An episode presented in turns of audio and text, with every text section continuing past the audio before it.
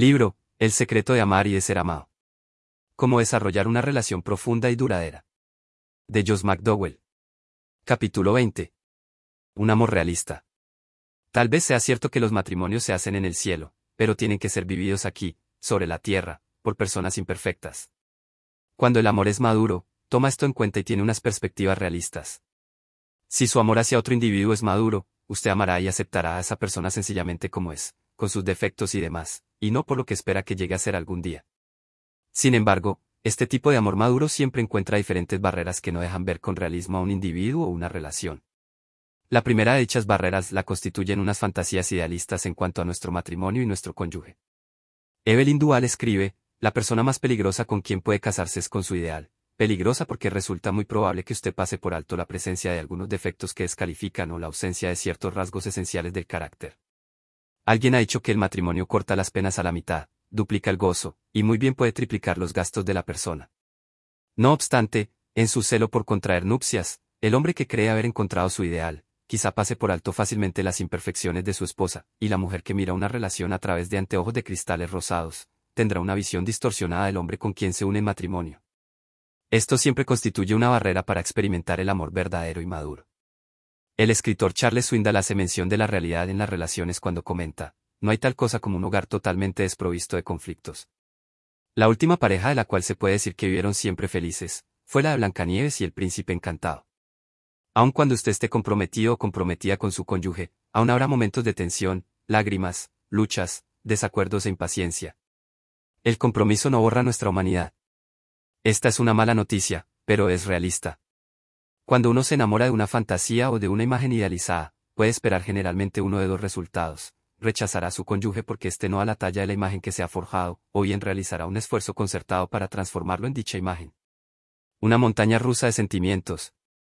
El segundo obstáculo para un amor realista, es un deseo constante de sentimientos y pasiones.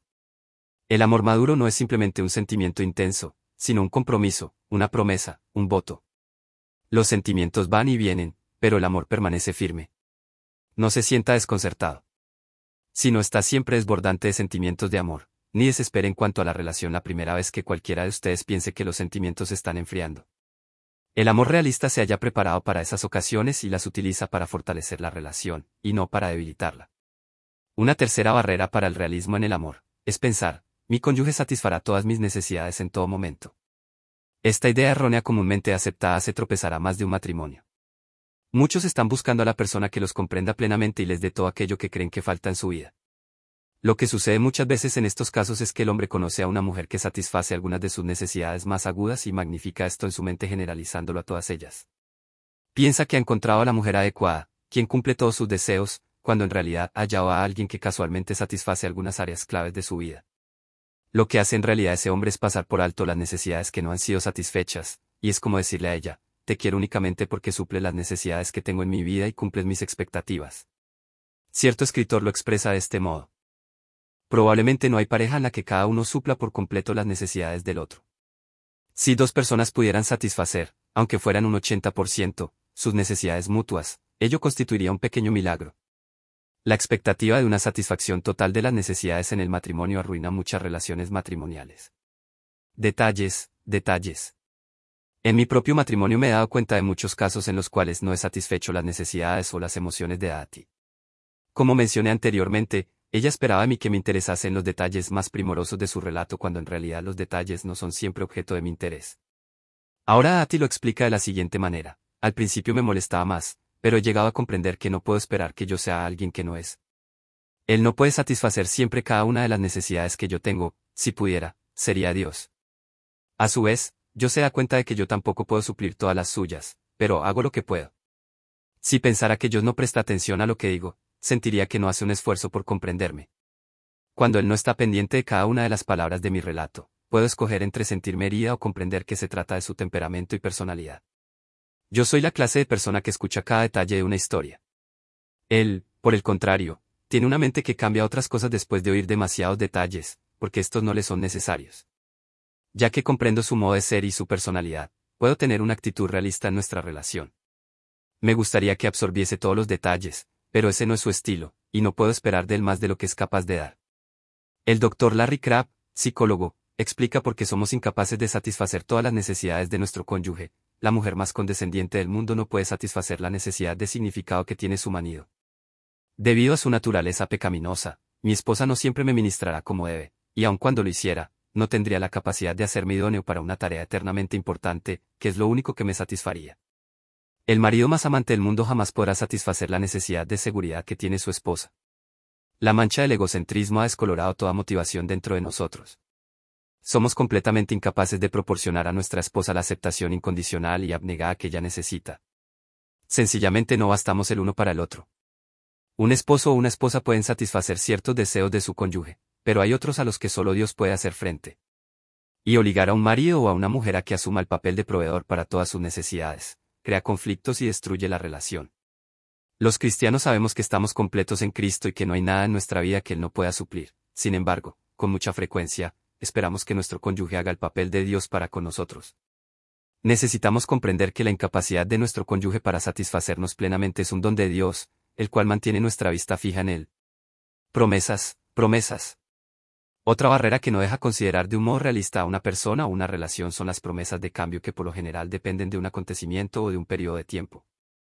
¿Cuántas personas han dicho, no te preocupes, querida, cuando nos casemos dejaré de beber?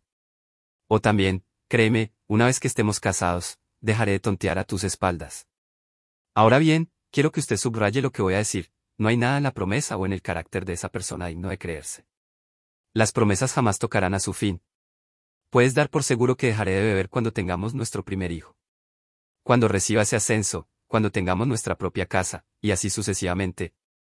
No base su relación en promesas, arréglela de antemano, lo que cuenta es esa relación en la actualidad. Si quiere que su cónyuge lo considere verdaderamente alguien digno de fiar, tiene que ser confiable ahora. Si desea que su esposo o su esposa lo, la, vea como una mujer o un hombre de Dios, ha de serlo ahora. Si todos los acontecimientos que han tenido lugar en su vida hasta ahora no lo han hecho dejar de beber, porque piensa que lo hará algún mágico suceso futuro. En una relación se pierde el realismo cuando la misma está basada en promesas. El quinto obstáculo para una evaluación realista del ser querido es un deseo de cambiarlo. Una vez que estemos casados eso, se acabó. Este es un problema semejante al de las promesas, excepto que, aquí uno de los cónyuges está proponiéndose cambiar o moldear al otro. Lo único que necesita es un poco de tiempo, puedo cambiarlo una vez que nos establezcamos. El simple sentido común aconseja que se le dé el tiempo necesario para sentar cabeza y cambiar. Antes de empezar a ensayar el yo lo hago. Se lleva más de lo que ve. Asegúrese bien de que ama a la persona por lo que ella es, y no por lo que usted se imagina o quiere que llegue a ser dicha persona. He perdido la cuenta de aquellos a quienes he aconsejado, que pensaban que podrían cambiar a alguien después de haberse casado con él. La frase clave que debe recordar es, lo que usted es de soltero es lo que será también de casado, solo que en un grado mayor. Cualquier rasgo negativo de su carácter se intensificará en una relación matrimonial, ya que usted se sentirá libre para bajar la guardia. Esa persona habrá adquirido un compromiso y usted ya no necesitará preocuparse de si la espanta o no. La pareja que discute a menudo, o es incapaz de resolver sus diferencias, no tendrá una vida mejor cuando se case. Usted no puede hacer a alguien de nuevo, advierte el doctor Herman Weiss. No podrá ser lo más romántico, ingenioso o sociable, ni menos jugador, bebedor o fumador, ni siquiera curarle la alergia que le tiene a su gato. No puede permitirse el lujo de convertirse en su madre, su maestro o su terapeuta. Antes de lanzarse a una relación, mire usted bien. Una mujer puede enamorarse de cierto hombre porque quiere creer que él es todo lo que dice ser. El problema reside en que muchos hombres son muy valientes de palabra, pero una vez en el ring no pueden ni asestar un golpe. El amor maduro no habla grandes cosas, ni se las cree. Si su amor es así, no se engañarán el uno al otro. Dati sabía en lo que se estaba metiendo cuando se casó conmigo, que Dios me había llamado a un ministerio de conferenciante, y no se engañó en cuanto al tipo de vida que podría llevar. Estas fueron sus palabras, al comprometerme con Dios, me comprometí plenamente con él como persona y con el hecho de que él era conferenciante, lo cual lleva implícita la realidad de que tiene que viajar mucho y no siempre podemos estar juntos. Cuando consideramos el matrimonio, yo me vi confrontada con la cuestión de los viajes y tuve que hacerle frente, y resolverla antes de poder tomar una decisión inteligente acerca de la boda. La gente dirá, no es una pena que pasen ustedes tanto tiempo separados. ¿No te gustaría que no tuviera que viajar? A veces reacciono ante esa clase de comentario, ya que no es que ellos me abandone. Nadie sabe cuánto nos ha costado decidir que él viaje. No se trata de una decisión a la ligera, sino de una elección conjunta. Creo que puedo y soy capaz de soportar dichos viajes porque Dios me preparó de antemano. Yo era soltera y estaba en la plantilla de la Cruzada Estudiantil y Profesional para Cristo en la Universidad de Texas cuando oí a Dios hablar por primera vez. Nunca antes lo había escuchado y lo que dijo me influyó profundamente. Después de eso yo solía ir por ahí citándolo, como dice ese famoso orador. Una de mis citas preferidas era, paz no significa ausencia de conflicto sino la capacidad de hacerle frente. La usaba muchísimo. Yo estaba muy impresionada con su ministerio y con el impacto que él había causado en nuestra universidad, aunque no tenía ni idea de que un día me casaría con él. Por su parte, él ni siquiera sabía que yo existía. Más tarde, cuando aún éramos novios tuve la maravillosa oportunidad de viajar con él a la Universidad de Tennessee y pude ver su ministerio desde una perspectiva diferente, y el modo en que afecta a la vida de los estudiantes y el profesorado. De manera que yo había hecho los preparativos para su visita a una universidad y lo había acompañado cuando fue a otra. Pude presenciar el increíble trabajo que suponen sus viajes de conferencias, la preparación, las tareas en casa, las reuniones hasta horas avanzadas, el agotamiento, los horarios apretados, el dormir en una cama distinta cada noche, etc. Eso me proporcionó una comprensión bien equilibrada de su ministerio antes de que llegáramos a casarnos. Respaldo a Dios al 100%, porque creo que Dios lo ha dotado de un estilo único para compartir con gente de todo el mundo como pueden conocer a Cristo personalmente y andar con Él en su vida diaria.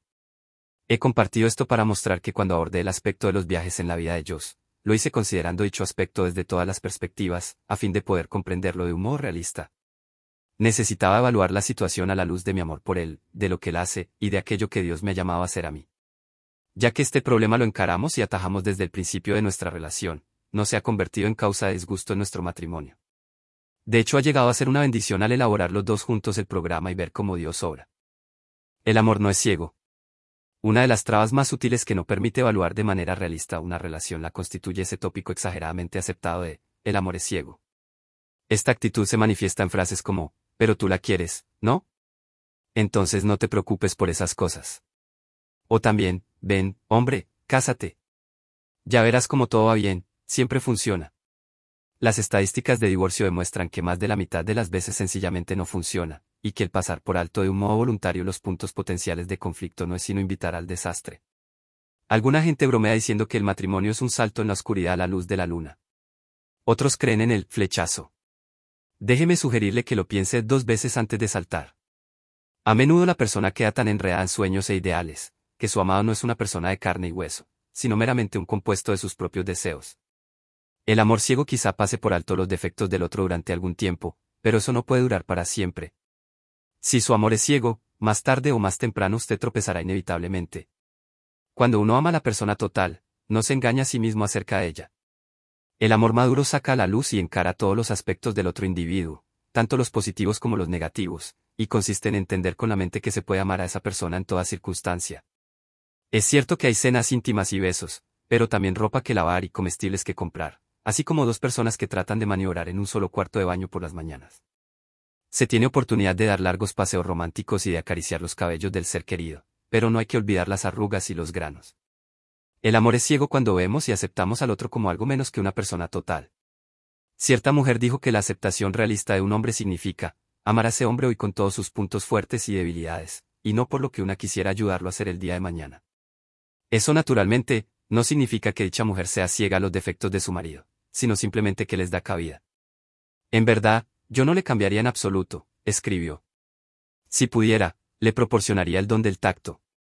Es de esa clase de hombre tan franco que me cuesta trabajo creerlo bien que le va en la política. Él es estrictamente un libro abierto. El matrimonio es la unión de dos individuos imperfectos. El amor maduro, el compromiso incondicional con una persona imperfecta. Exageraciones fatídicas. En su libro American Ways of Love, Amor a la Americana, Frank Cox escribe, a menudo proyectamos nuestras creencias sobre otra persona, exagerando aquellas características que concuerdan con las cualidades que estamos buscando y ocultando aquellas otras que no concuerdan, es decir, que transformamos al otro en un héroe o una heroína irreal que se adapte a nuestro propio concepto de la pareja matrimonial romántica. Lo que sucede con frecuencia, es que nos enamoramos de nuestras propias ideas románticas más que de un ser humano real.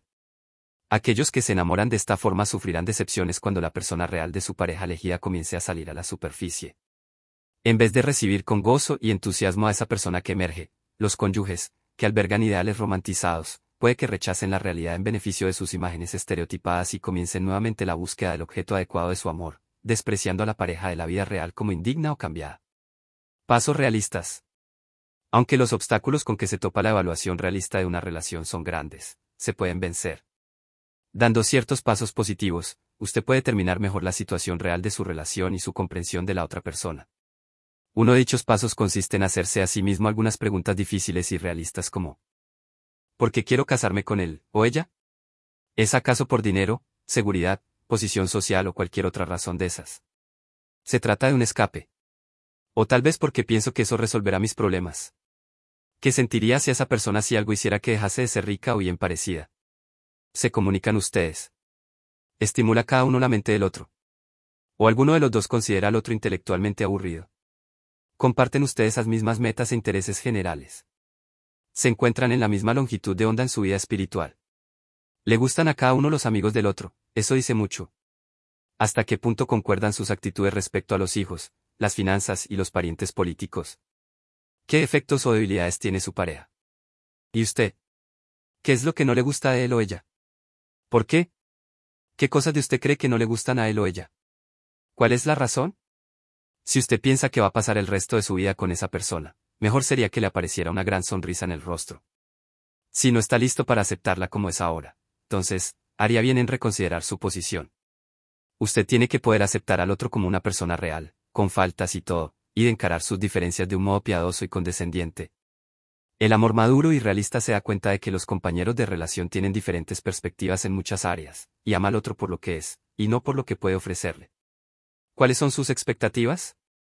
Otro paso positivo consiste en compartir entre ustedes lo que esperan el uno del otro y del matrimonio. Eso los protegerá de los desastrosos resultados que produce el casarse con expectativas poco realistas y una imagen distorsionada de la otra persona. Aprendan lo más posible el uno acerca del otro, a fin de proporcionar a su relación la base más sólida que pueda. El Dr. H. Norman Wright, consejero matrimonial y escritor, describe el valor de la transparencia al discutir las expectativas matrimoniales de la siguiente manera. Cada individuo se casa teniendo una serie conocida y otra desconocida de expectativas en cuanto al matrimonio y al comportamiento y la actuación de su cónyuge. A medida que el matrimonio avanza algunas de esas expectativas salen a la superficie y otras permanecen ocultas. Cuando todas esas expectativas se sacan a la luz se evalúan, se impugnan y se discuten, el matrimonio experimenta una mayor armonía. Será como árbol plantado, y cuidado, junto a corrientes de aguas que da su fruto en su tiempo, y su hoja no cae, y todo lo que hace prosperará, y madurará. Salmo 1. 3. Paréntesis del autor.